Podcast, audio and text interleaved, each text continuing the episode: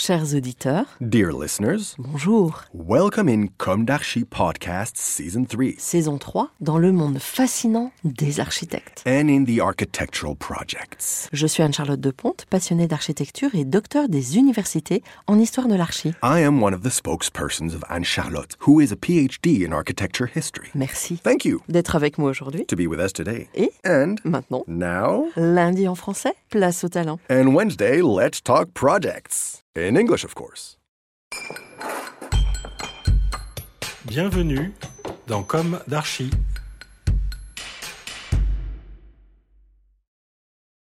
Dear listeners, welcome to the sixth episode of our Comme d'Archi summer series on the theme Short Chronicles and Beautiful Castles.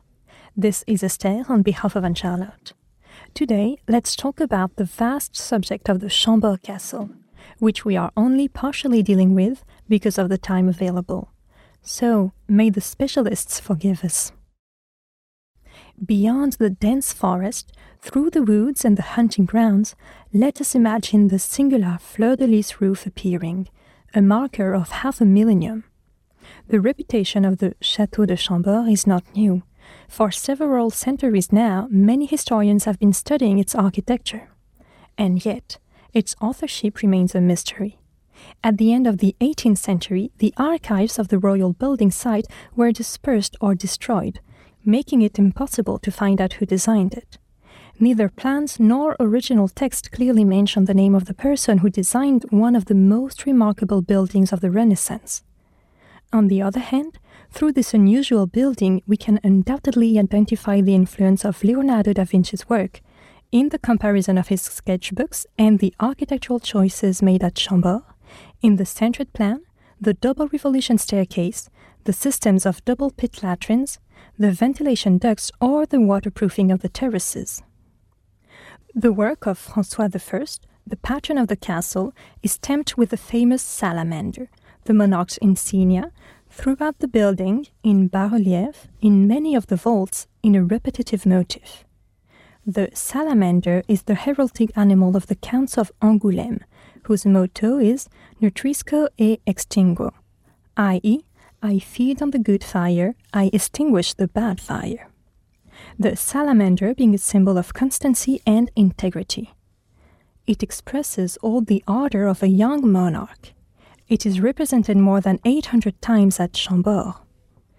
However, the king's emblem is not without its nuances. Thibaut Fourier and François Parot, in their research L'enjeu dynastique à travers le décor sculpté de Chambord, rôle et place de Louise de Savoie, the dynastic issue through the sculpted decoration of Chambord, the role and place of Louise of Savoie, Thibaut Fourier and François Parot emphasize, and I quote, The royal emblem is particularly present at Chambord. It is displayed in all its richness. This monument, which might be thought to be dedicated solely to the glory of the king, nevertheless leaves room for the emblems of other members of the royal family the Dauphin, the king's mother, and, more unexpectedly, his deceased father in law, Louis XII. Chambord thus acquires a dynastic dimension that was unsuspected at first glance. The construction, which began on the king's 25th birthday and continued until his death, reflects his preoccupations, his policies, the image he wanted to promote, and their evolution during the reign. In particular, the concern to assert and strengthen his lineage can be seen. In this context, Louise de Savoie, the king's mother, obviously has her place. Indeed, Francois I was a great communicator. No doubt he will be delighted in France today, where so many boundaries between disciplines have been abolished, and where communication is at the service of power. Although, yesterday, meaning was magnified, the tools were the bestiary and sculpture. Today, the symbolism is out and welcome the manipulation of images, where fiction and reality become entangled in a loss of meaning. Good luck finding your Greek and Latin. One question Would coding replace ancient languages? Would it be the only language that makes sense today? What about our soul in all this? What about our culture? Let's talk about culture and come back to Francois I. Thanks to the Italian campaigns, he discovered the marvels of Italian architecture and the work of Leonardo da Vinci. On his return to France in 1516, after the famous Battle of Marignano, Francois I invited the polymathic genius to stay at the French court as the king's first painter, architect, and engineer. Construction began in 1519 under Francois I. It was completed in 1685 under the reign of Louis XIV. The administration of the building site was carried out by the superintendent, who centralized the information and the treasurer made the payments. The technique and coordination on the site was the responsibility of the master mason, a man of the art whose training was done in the field. The architect, as we know him today, did not yet exist. We know that Pierre de Corton, maker of castles and carpenter of all carpentry works, took part in the construction of Chambord.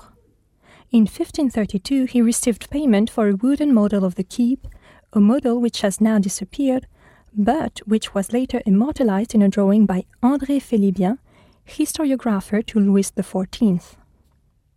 Let us return to the building site. To support the weight of the castle, which was built on marshy ground, a system of piles was created. Oak piles over 10 meters long were immersed. This platform supports the foundation walls, which are almost 5 meters high and of almost the same thickness, and which themselves support the visible walls. Most of the building materials came from the region and were transported by barge to the port of Saint-Dyé, which was itself located 5 kilometers from the site.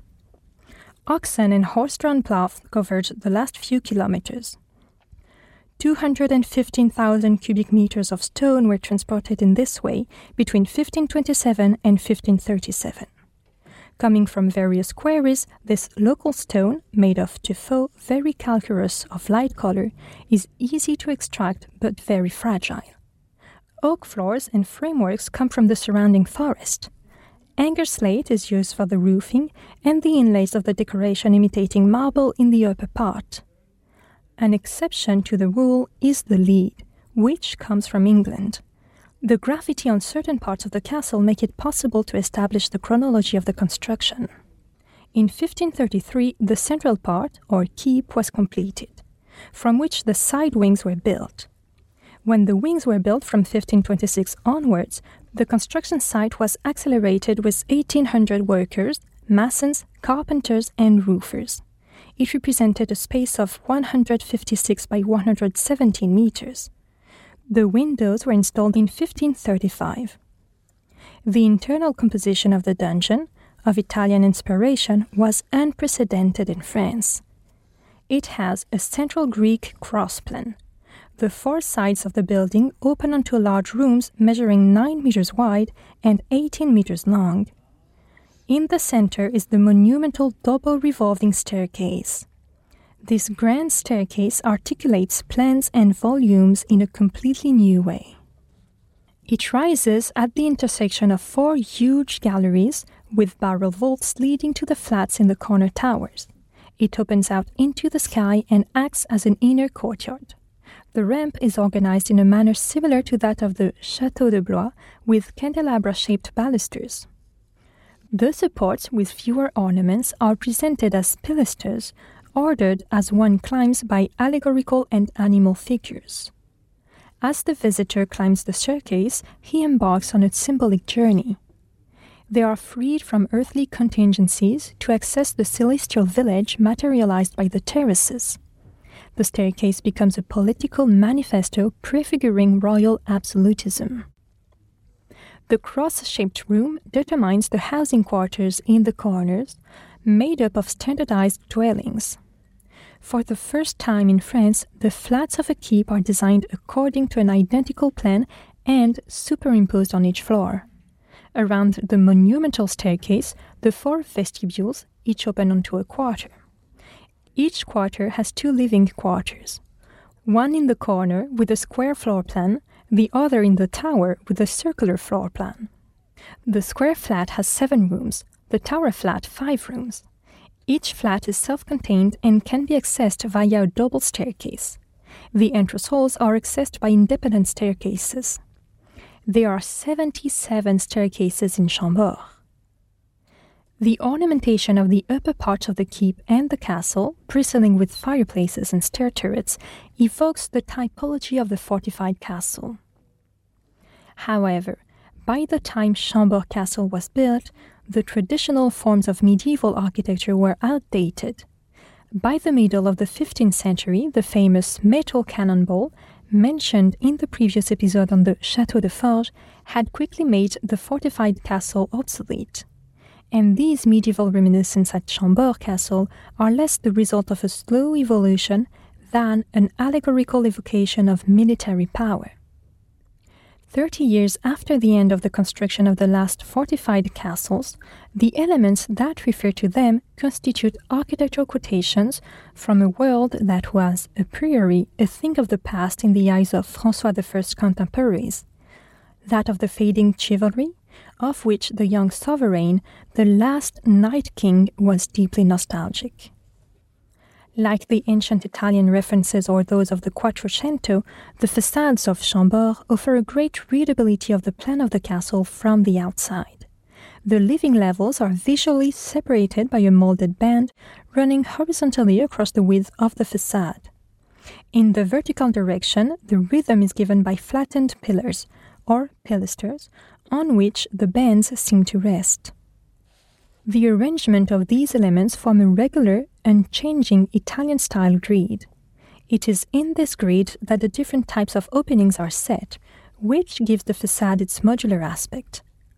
These formal preoccupations were already evident in a number of other Loire Valley residences, Chenonceau, Blois, Azay-le-Rideau, etc. But the geometry of the plan of the Château de Chambord is unique as it was not constrained by accidents in the terrain or preserved earlier buildings. Chambord inscribes in stone the transition from a defensive world to a world of openness. And it is not by chance, in view of current events in Ukraine, that I have chosen to move in this month of August, before the resumption of September, towards a constructive process of opening up through history. At the time of writing this podcast, I am happy to discover and find an echo in Paul Ardenne's article, Architecture and War The Perpetual Nuptials, on page 100 of the magazine Archistorm number 115 of this summer. He records, among other things, and with a machine gun, the architectural resonances of our last planetary conflicts, offering this reading of a military architecture that must be impregnable and better placed than civil architecture, which can only prevail when the power is so territorially and politically extended, without contestation of any kind, that it can dispense with the fortified palace and cease to fortify itself architecturally through its customary buildings. This is the case of the French Renaissance, he says. End of quote. Because, yes, during the first third of the 16th century, French architecture went through a transitional phase, and if the medieval typology remained alive, ideas of decoration inspired by Italian models were copied. Then, while remaining in the French tradition, the architects showed an increased understanding of Italian principles. They adapted them, gradually moving towards their introduction into the language of the national monumental. I doubt that the political scope authorizing the Renaissance architecture evoked by Paul Ardenne is the image of a withdrawal into oneself. Formally, it is proof of the opposite. And, in resonance with Chambord, let us hope that this journey of our contemporary world towards light or lights is not over. That war does not condemn us to the point of leaving little hope for any form of life on earth, leaving behind it through the folly of men, only inanimate remains. And yet. We could have gone on and on, for example, about the marvelous terraces at Chambord, the entire decor, its post Francois I period, but the time to leave us today has come. To emphasize the notion of openness, let's meet again next week with the work on the Château d'Anet, another example of the French Renaissance whose construction began after Chambord. Dear listeners, thank you for tuning in. Let's meet again next week for a new Summer Come in English, and until then, take care of yourselves. Goodbye.